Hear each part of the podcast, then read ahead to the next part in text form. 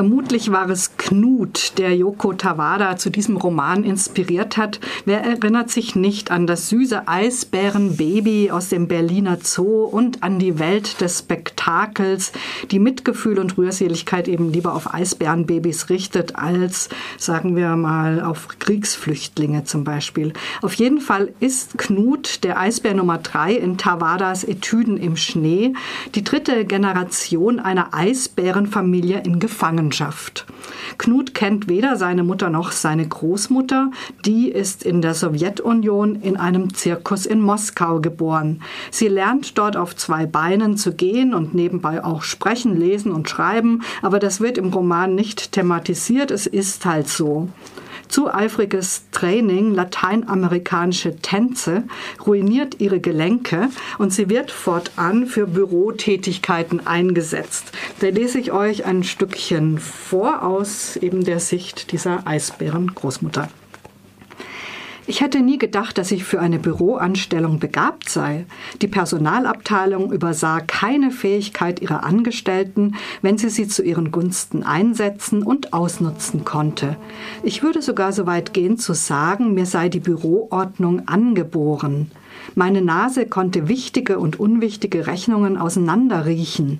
Meine innere Uhr tickte immer richtig, sodass ich nie auf eine Uhr blicken musste, um pünktlich zu sein. Für eine Kalkulation musste ich mich nie mit den Zahlen quälen, denn ich konnte aus den Gesichtern der Beteiligten herauslesen, wie viel Gage sie bekommen sollten. Wenn ich wollte, konnte ich jedes Projekt von meinem Chef bewilligen lassen, egal wie utopisch das Konzept klang. Mein Mund beherrschte die Kunst, einen schwer verdaulichen Plan vorzukauen und ihn in einer überzeugenden Form weiterzugeben. Die Eisbärin wäre also mit diesem Leben zufrieden gewesen, wenn sie nicht plötzlich von ihren Kindheitserinnerungen eingeholt worden wäre. Eine nur allzu menschliche Lebenskrise, in diesem Falle bärig. Sie schreibt ihre Autobiografie und schlägt damit hohe Wellen. Vor allem im kapitalistischen Ausland hält man ihre Schilderungen, wie sie mit brennend heißem Boden zum Gehen auf zwei Beinen gezwungen wurde, für einen Beweis für die Unmenschlichkeit des Sozialismus sozialistischen Systems. In der Sowjetunion verliert sie dadurch die Gunst der Obrigkeit und nur durch unfreiwilliges Exil in West-Berlin kann sie eine Deportation nach Sibirien verhindern. Aber auch in West-Berlin gibt es höhere Interessen, die ideologisches Kapital aus den Erinnerungen der Eisbärin schlagen wollen. Außerdem ist es verdammt warm dort. Schließlich gelingt ihr die Auswanderung nach Kanada. Ich könnte jetzt noch lange weiter erzählen über ihre Tochter Tosca, die in einem DDR-Zirkus Karriere macht und mit dem sogenannten Todeskuss berühmt wird. Ein Kuss, den sie mit ihrer Raubtierdresseurin austauscht, mit der sie nicht nur eine Art Seelenverwandtschaft verbindet, nein, eine Art Seelenwanderung. Sie begegnen sich in ihren Träumen. Und schließlich Knut. Da gibt es den real existierenden Sozialismus nicht mehr und Knut muss nichts mehr leisten als putzig auszusehen und ab und zu auf seinen Popo zu fallen, denn das lieben die Zoobesucher und auch die 500 Journalisten der mittlerweile globalisierten Welt. Aber der Plot, der Handlungsfaden in diesem Buch scheint mir eher Beilage als Hauptgericht. Als Hauptgang serviert Yoko Tawada, wie auch in zahlreichen anderen Texten, die sie seit den 80er Jahren in der BRD und in Japan veröffentlicht, traumtänzerische Sprachakrobatik ein Fabulieren zwischen Traum und Realität, ein assoziatives Puzzle aus originellen und weniger originellen Einfällen.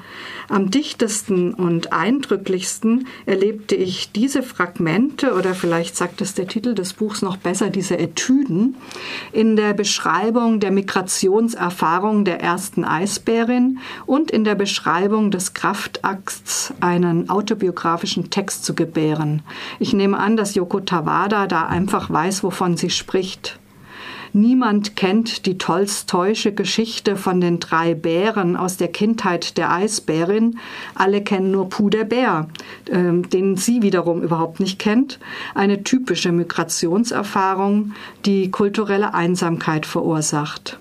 Und an anderer Stelle stellt die Bärin fest, Vor meiner Exilzeit hatte ich viel zu schreiben. Die Schreibstoffe vermehrten sich wie Maden auf einer Leiche. Aber seitdem ich hier bin, habe ich keinen Anschluss mehr zu dem, was ich war, als wäre der Garn der Erinnerung abgeschnitten. Vielleicht hätte Yoko Tawada bei diesem Stoff bleiben sollen. Diese Etüden haben mich jedenfalls begeistert. Stattdessen hat sie ihren Text ziemlich überfüllt mit Ost, West, Tier, Mensch, Zirkus, Zoo, Kinderstars, Rabenmüttern, Vegetariern und vielen anderen Themen.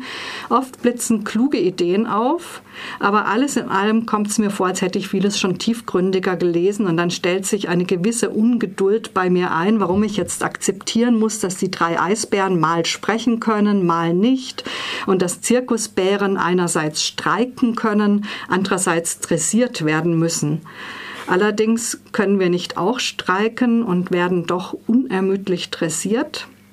Okay, vielleicht lohnt es sich ja doch über jeden der schönen Sätze in diesem Buch nachzudenken.